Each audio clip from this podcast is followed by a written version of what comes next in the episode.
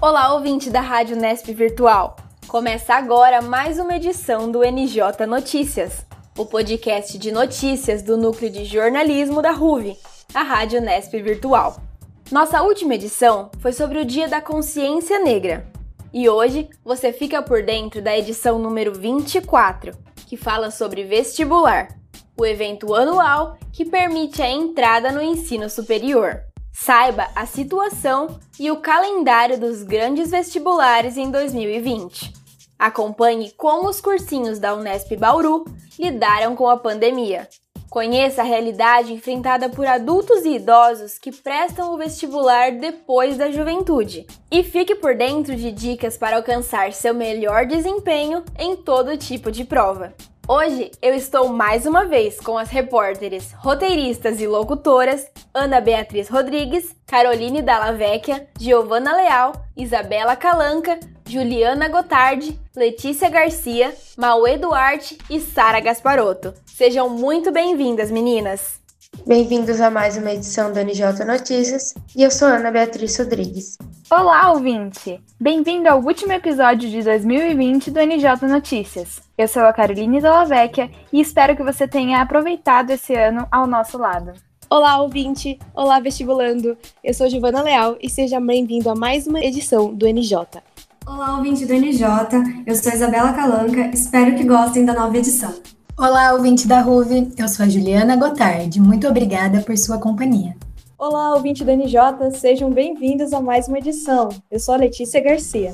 Olá, ouvinte da RUV, sejam bem-vindos a mais uma edição do NJ Notícias. Eu sou o Mau Eduardo. E eu sou a Sara Gasparotto, sejam bem-vindos a mais uma edição do NJ Notícias. Eu sou a Carolina Vignali e começa agora a edição do NJ Notícias sobre vestibular. O vestibular é uma das áreas afetadas pela pandemia de Covid-19 e, por isso, houveram alterações na dinâmica e nas datas das provas referentes ao ano de 2021. Nossa primeira pauta te explica como os grandes vestibulares se adaptaram para selecionar os futuros universitários. O NJ convidou quem lida com o assunto diariamente para falar das mudanças no calendário, como professor de biologia e responsável pelo projeto Biologamer, Guilherme Falcão, e o professor de química e coordenador pedagógico do curso Singular Ângulo Vestibulares, Cláudio Ferreira. Nossa reportagem é de Mauê Duarte e o roteiro é de Isabela Calanca.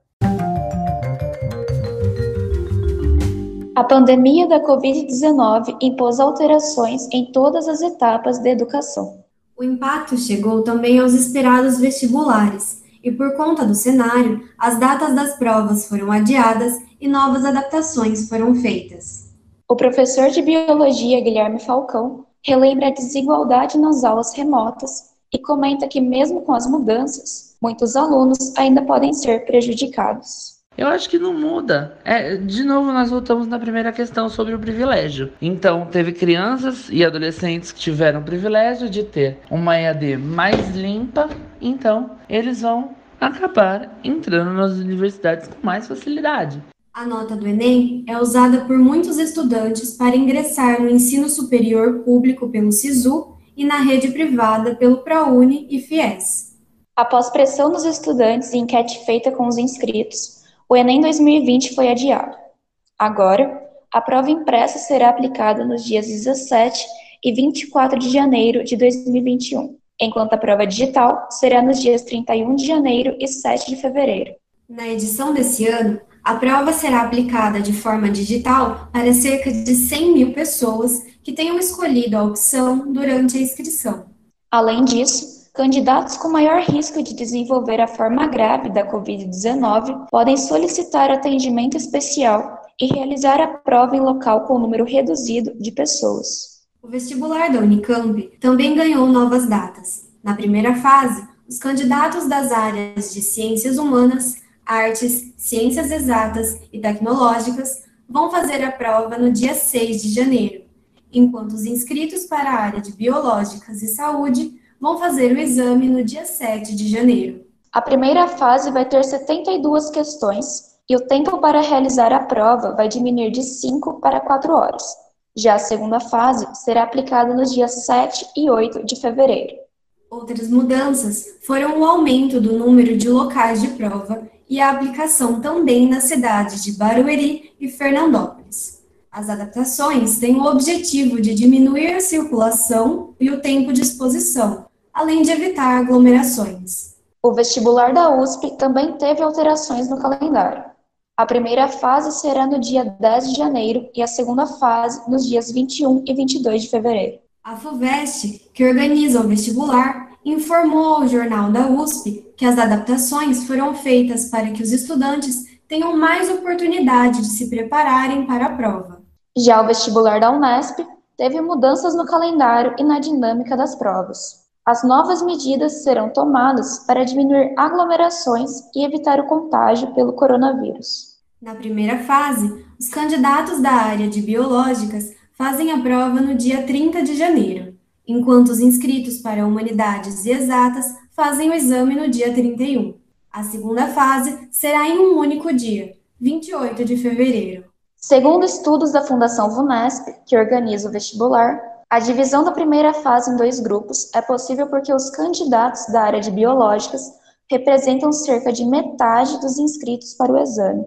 Outra mudança é que as duas fases do vestibular terão apenas questões objetivas, mas a redação ainda deve ser feita na segunda fase. O coordenador pedagógico e professor do curso Singular Ângulo Vestibulares, Cláudio Ferreira, comenta que a pandemia e as incertezas sobre os vestibulares podem ter sido prejudiciais aos estudantes, mas ele vê o adiamento das provas como algo positivo. Acredito que acabou ajudando o aluno até para ter mais tempo para se preparar, mais tempo para estudar, ele pôde terminar o seu ensino médio, né? E aí janeiro já está aprovado. Acho que foi bem mais bem mais tranquilo. Eu até sou a favor de que os vestibulares deveriam ser todos em janeiro. Realmente o ano de 2020 foi muito complicado para eles, né? Essa expectativa no começo vai ter, não vai ter, adia, não adia, a aula online, essa ansiedade, essa incerteza de como seria,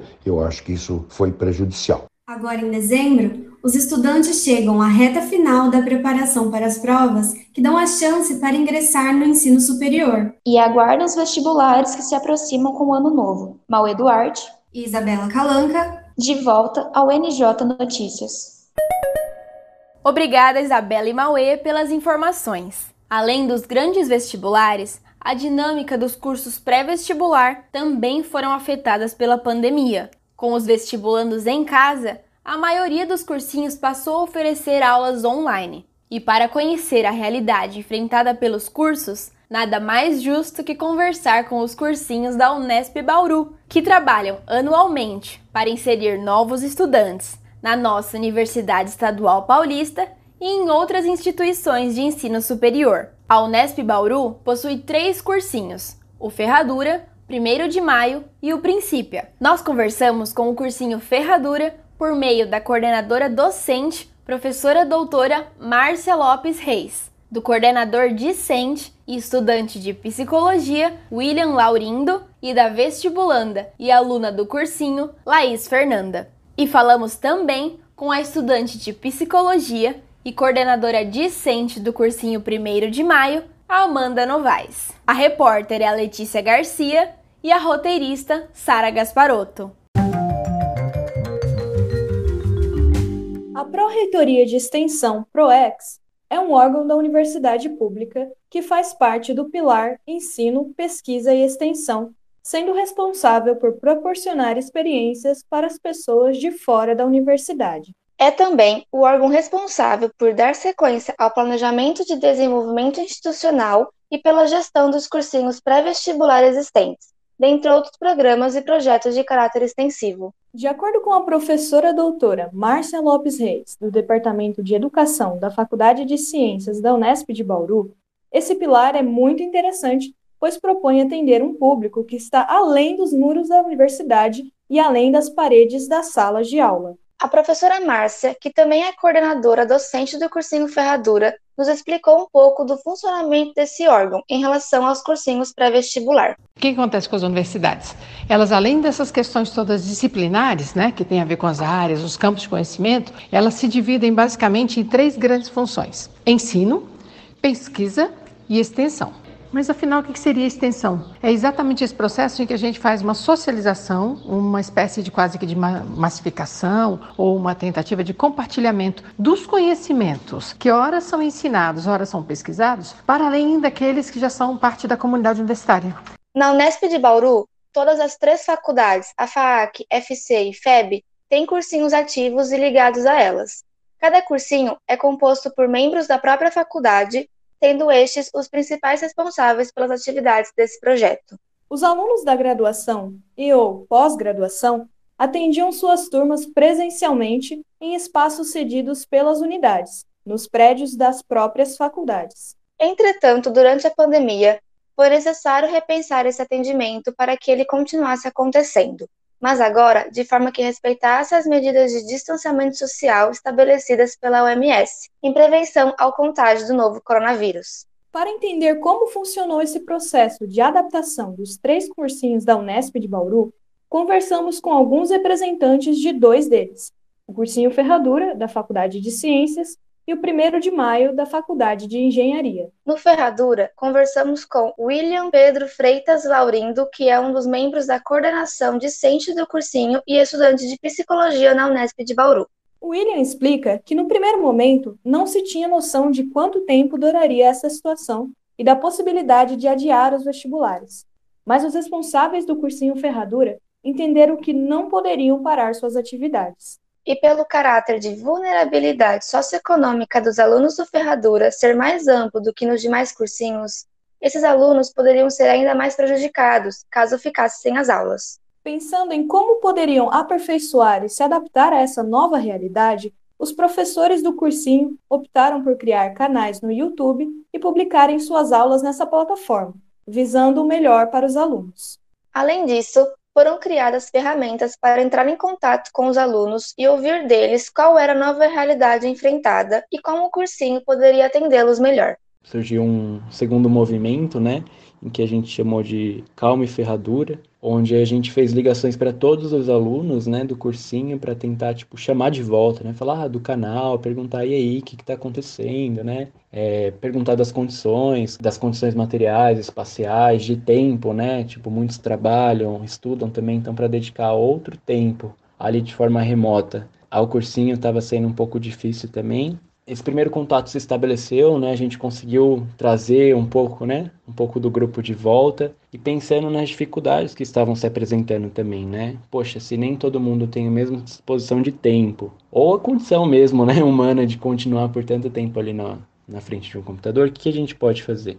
William também nos contou quais foram os principais desafios enfrentados no começo da quarentena. Vamos ouvi-lo. Acho que foi lidar com uma evasão, né? Com algo que a gente nem conhecia também, do qual a gente também faz parte, né? A maioria ali sendo também aluno encontra as dificuldades desse modelo e acaba entendendo, né? Isso aproxima a gente dos nossos alunos e nos permite entender também, nos colocar de alguma forma no lugar deles, sabe? Então tentar fazer o melhor para que o espaço, né, o espaço que a gente cria se torne também convidativo e adequado para esse grupo. Em contrapartida, o cursinho 1 de maio teve suas atividades suspensas no começo da quarentena, conforme explicou Amanda Novaes, integrante da coordenação discente do cursinho e estudante de psicologia na Unesp de Bauru. Mas, depois de perceberem que os vestibulares continuariam a acontecer, debateram a continuação entre todos os membros e procuraram também a melhor opção para que seus alunos continuassem estudando em casa. Amanda também comentou quais foram as dificuldades que o cursinho 1 de maio enfrentou para se adaptar a esse método de ensino à distância. Um grande desafio para os professores foi se adaptar a, essa, a esse formato de dar aula, que é ter que gravar um vídeo, é, ter que preparar as ferramentas em casa, ter que lidar com a exposição de uma aula online, né? Porque a partir do momento que a aula está sendo vista é, por mais pessoas, você não sabe a repercussão daquele vídeo. E Para a equipe da coordenação foi um desafio de gestão, porque é muito difícil a gente é, saber o que está acontecendo com cada aluno, saber o que está acontecendo com os professores também, sem o contato é, diário que a gente tem no campus da Unesp. Além disso, a estudante de psicologia explicou que para alguns membros do cursinho tudo era novidade. Por isso, foi muito importante o apoio entre os professores, que compartilharam suas experiências com as plataformas online para aqueles que estavam tendo dificuldade. A gente teve mais reuniões com os professores do que a gente costuma ter presencialmente. Então, a partir dessas reuniões, a gente foi trocando figurinha assim de como usar tal ferramenta, um professor falando: "Ah, eu estou usando isso em uma escola e está dando certo". É, um outro professor colocar no grupo, gente, como que usa isso, como que faz tal coisa e esse, tra esse trabalho assim de, de apoio coletivo.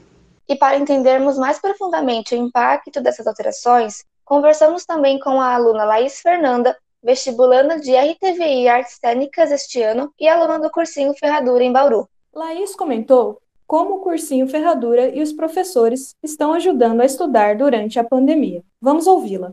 Fora as videoaulas, com, com o auxílio das monitorias que o cursinho ele tem oferecido, o aluno está podendo tirar as dúvidas na hora sobre aquela aula que ela, ele acabou de ter, ou até de conteúdos passados, é, acabou me ajudando muito. É, sem contar que os professores estão sempre disponíveis para estar tá ajudando, para tirar dúvida, dar dicas de estudo, de como tá desacumulando a matéria. É, eles enviam bastante materiais de apoio, exercícios e as revisões que eles sempre passam nas monitorias é, acaba sendo muito bacana e isso tem tornado melhor meus estudos e facilitado muito para mim isso.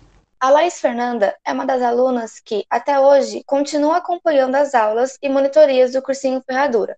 Ela ajuda a mãe com trabalhos de casa e com vendas, além de ficar com a irmã mais nova. E mesmo com suas obrigações diárias, Laís é uma das experiências positivas entre tantas outras que, infelizmente, precisaram interromper seus estudos e, consequentemente, seus sonhos durante o ano de 2020, por conta de todas as adversidades advindas da pandemia. Mas sobre a forma de atuação adotada pelos cursinhos, o que há em comum é o fato de que o cenário, inicialmente, era muito novo e imprevisível. Por isso, eles precisaram se adaptar ao desconhecido, buscando maneiras de melhor atender seus alunos considerando a nova realidade enfrentada durante a pandemia. De forma geral, a prioridade foi manter o contato próximo com todos, colaboradores e alunos, e juntos pensarem em formas de atender às necessidades dos professores e alunos. Eu sou Sara Gasparotto. E eu, a Letícia Garcia. Para o NJ Notícias.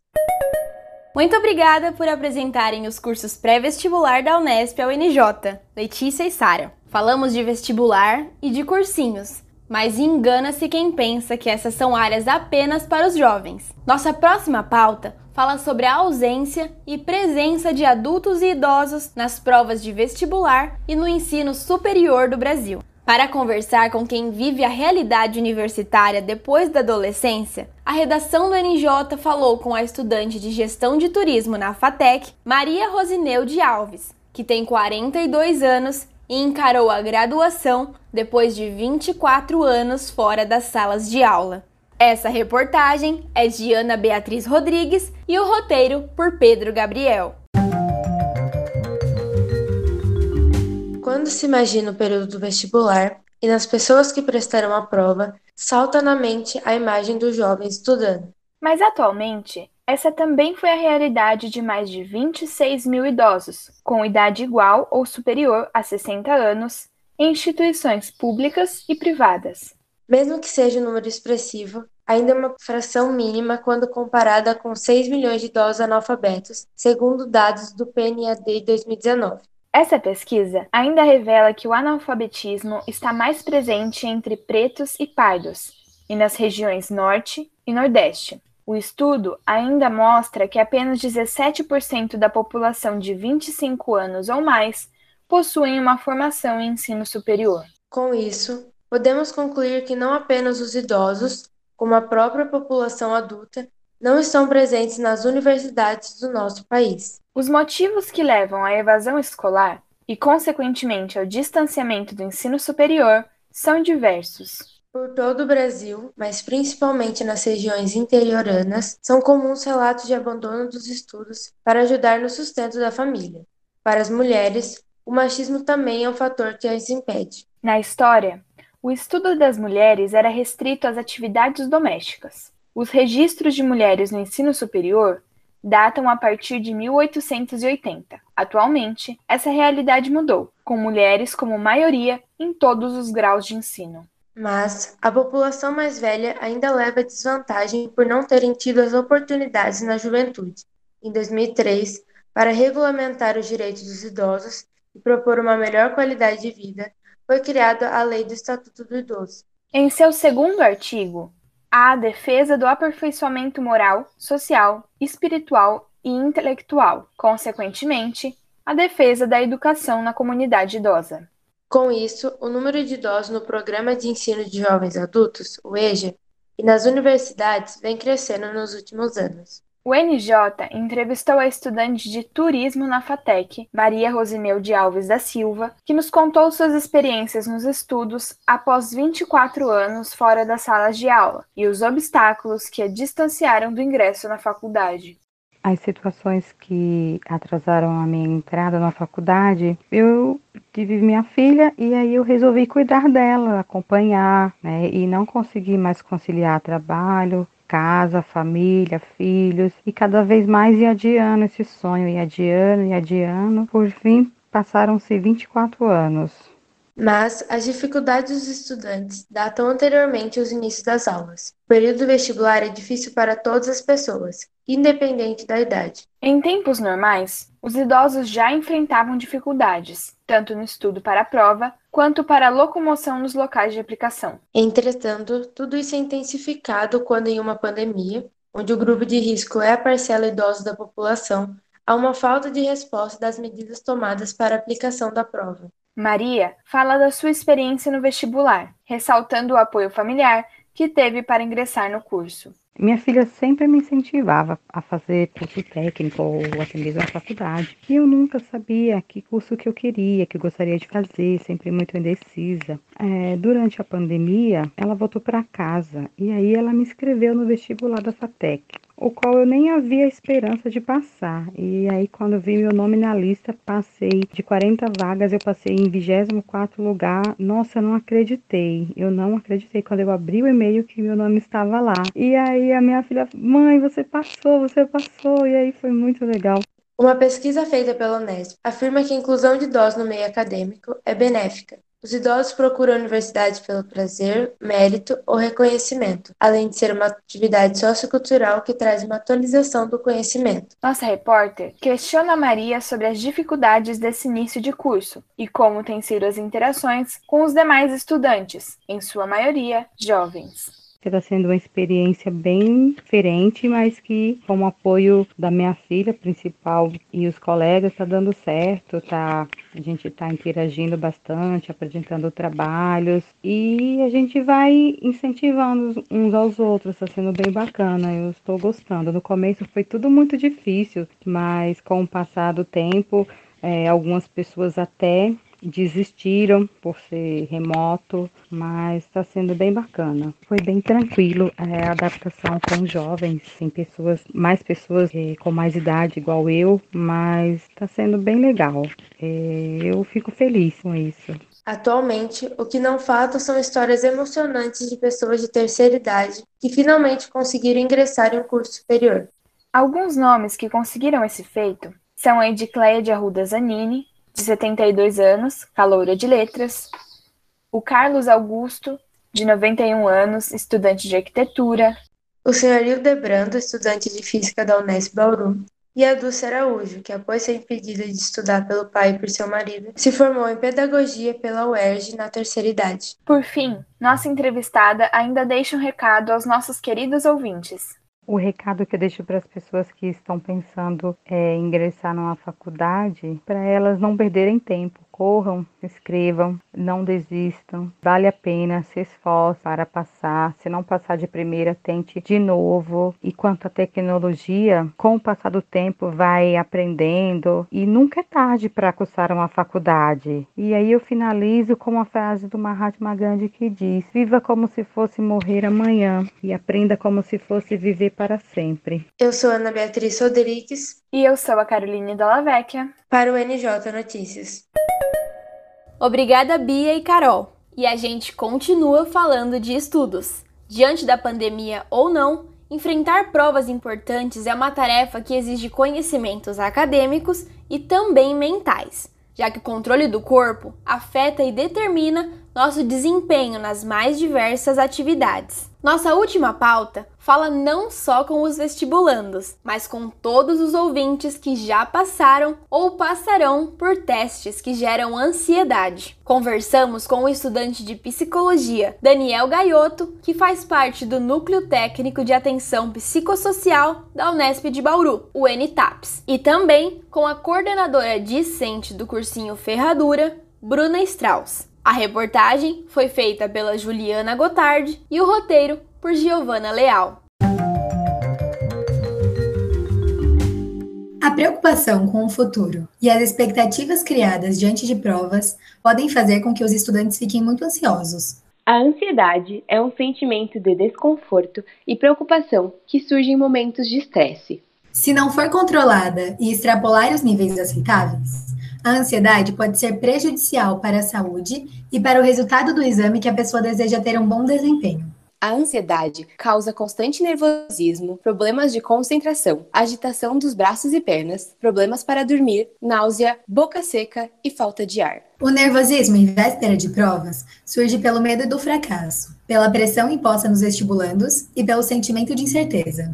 O estudante de psicologia da Unesp Bauru, membro do NTAPS, Núcleo Técnico de Atenção Psicossocial, Daniel Gaiotto, apresenta dois pontos que explicam como a ansiedade pode afetar no desempenho em provas. Vamos ouvir. Dois pontos seriam porque é uma prova que envolve, né, uma mudança muito intensa e também porque envolve expectativas. É interessante a gente pontuar que a questão do nervosismo, desses sentimentos, né, ruins, que geralmente partem de, uma, de um contexto de incerteza, né? Então, assim, geralmente a gente fica nervoso porque a gente não sabe o que vai acontecer. É, é normal ficar nervoso diante de uma prova, mas é importante a gente verificar se esse nervosismo estão correspondendo à realidade. E é também é legal levar em consideração a estabilidade no momento. Né? A gente está no meio de uma pandemia, a tendência é as pessoas ficarem mais nervosas mesmo. O contexto em que a pessoa está vivendo esse, tá vivendo esses sentimentos é muito importante.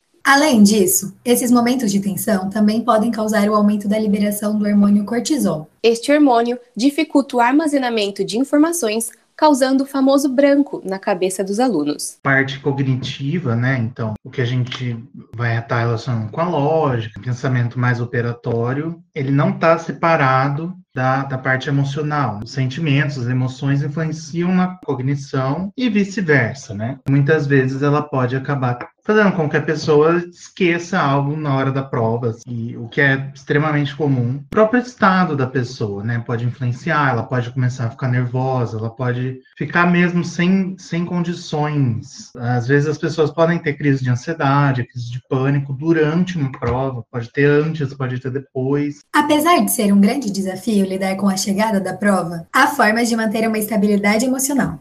Se você procura um melhor desempenho nos vestibulares e enfrentamento do momento pré-prova, vão aí algumas dicas. A busca por uma rede de apoio para se manter equilibrado é uma das dicas de Daniel Gaiotto.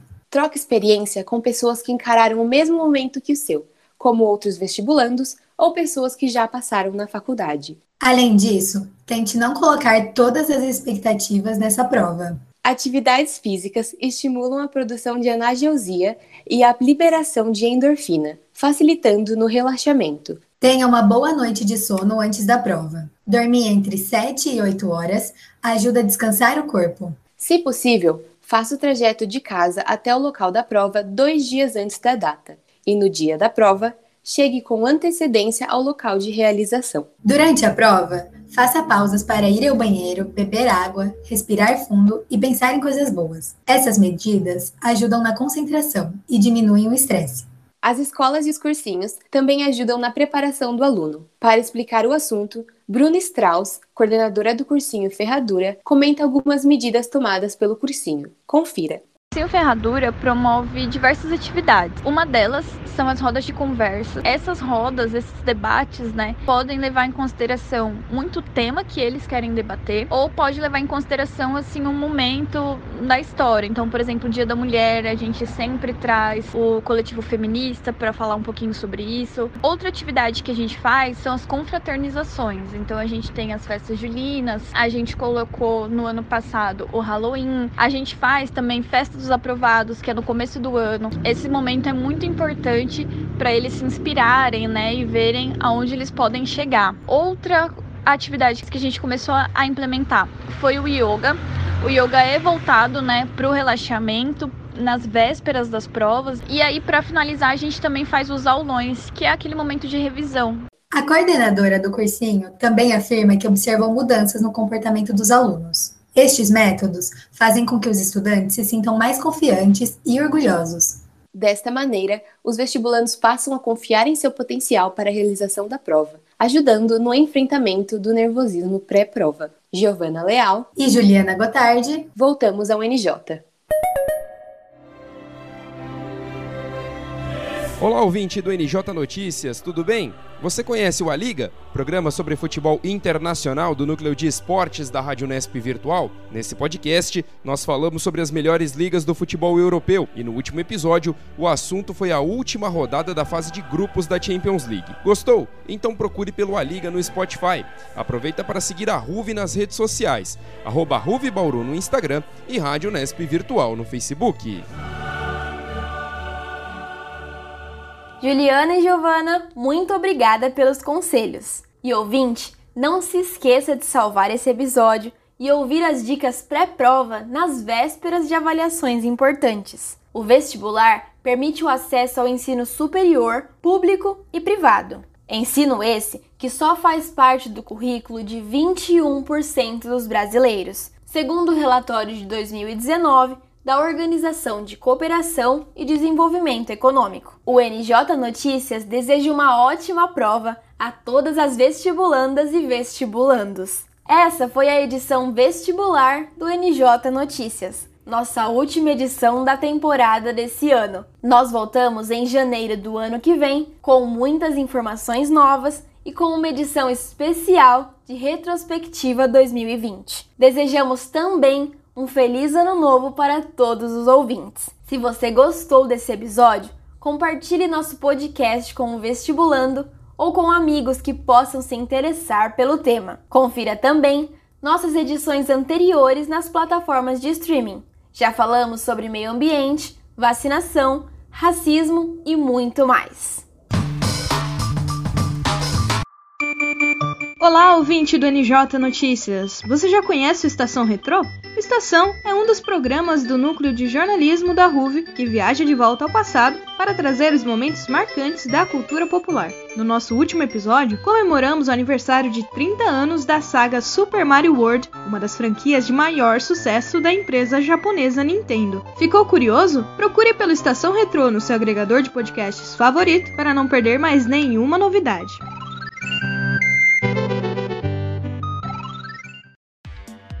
O NJ de hoje fica por aqui. Não perca a nossa próxima edição e acompanhe a RUV no nosso Facebook, como Rádio Nesp Virtual, e no Instagram, como arroba Bauru. Este é um programa do Núcleo de Jornalismo da Rádio Nesp Virtual. Pautas por Carolina Vignali e Letícia Garcia, reportagens, roteiros e locução por Ana Beatriz Rodrigues, Caroline Dallavecchia, Giovana Leal, Isabela Calanca, Juliana Gotardi, Letícia Garcia, Mauê Duarte, Pedro Gabriel e Sara Gasparotto. Edição de som, roteiro geral e produção por Carolina Vignali. E coordenação do Núcleo de Jornalismo da RUV por Caroline Dalla Vecchia. Eu sou a Carolina Vignali.